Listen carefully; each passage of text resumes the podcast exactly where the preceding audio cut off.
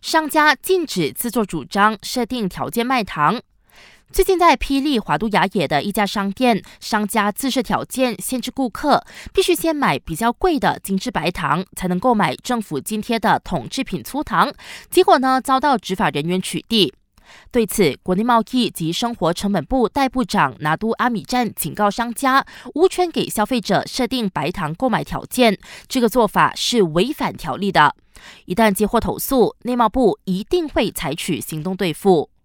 不过，杂货商总会长方志民替同业抱不平，表示先买精致白糖才能购买统制品粗糖，是糖厂设下的配套。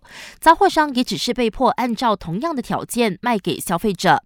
他说，全国也只有两家白糖生产商，政府应该先和厂方了解情况，而不是贸然对付杂货商。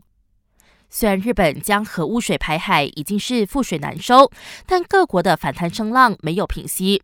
继全面禁止日本海鲜进口，中国到日本的旅行团也纷纷掀起了退团潮。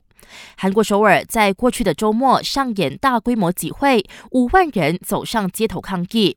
一些示威者更迁怒韩国总统尹锡悦，炮轰韩国政府没有采取任何措施，放任日本为所欲为。为了平息争议，日本在十一个地点采集海水样本。